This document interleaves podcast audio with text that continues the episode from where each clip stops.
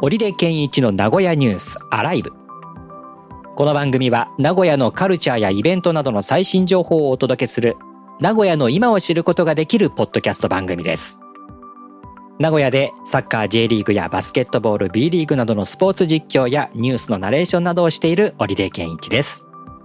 番組へのご感想お便りは番組ホームページのメールフォームまたはツイッターへハッシュタグカタカナでニュースアライブとつけて投稿してください。お待ちしております。今日の話題はこちら。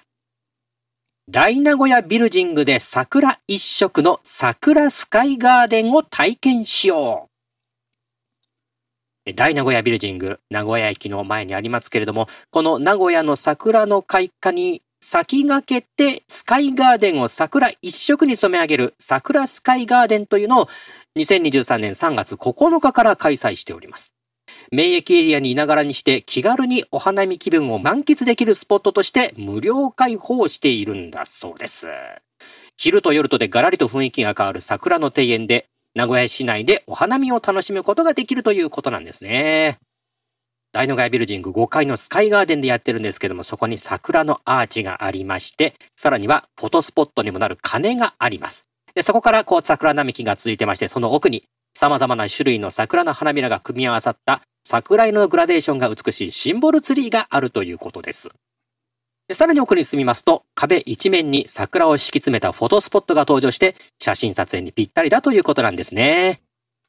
これはだから、ソメイヨシノがドーンっていう感じではないんですね。ですね。うん、その羽のところもしだれ桜だったかな、おお。なんか使ったようなやつでしたね。はい。あ、でも、お花見って言うとやっぱりこうね、イメージはソメイヨシノで、その近くにあってっていうね、うんうん、そのソメイヨシノの下でっていう感じだけども、これは本当いろんな桜が楽しめるということだから、はい、ちょっとなんか雰囲気はいつもと違うんでしょうね。もうなんか、フォトスポットを意識した感じで、う写真撮ってくださいっていう感じのデコレーションがしてましたね。はい。うんうんうんうん。でもなかなかこう、お花見言うても、多少は今ね、コロナもちょっとこういう感じになってやれるかなっていう雰囲気はあるものの、ちょっとみんなでっていうのはまだ抵抗があるこの時期であって。まあ、ここはですね、あの、そんな広い場所じゃないんで、うんうん、あの、なんか敷物を引いてお花見するっていう感じは全然なくて、まあ、ベンチはちょこっとあるんですけども、うんうん、まあ、立ちながら歩きながら通り過ぎるみたいな感じです。ということは、まあ、ちょっと桜楽しみたいなっていうような方が、ちょっとそこの大野街ビルディングに行くとっていうような、まあ、感じでしょうね。ここで撮ってインスタにあげようかなっていうような感じで立ち寄る感じです。あと、そういえば名古屋駅近くで桜が楽しめるところっていうのは、あるのかな、この駅近くで。駅近く、桜通り線の方でなんかそういう神社とかあったような気がするんですけど。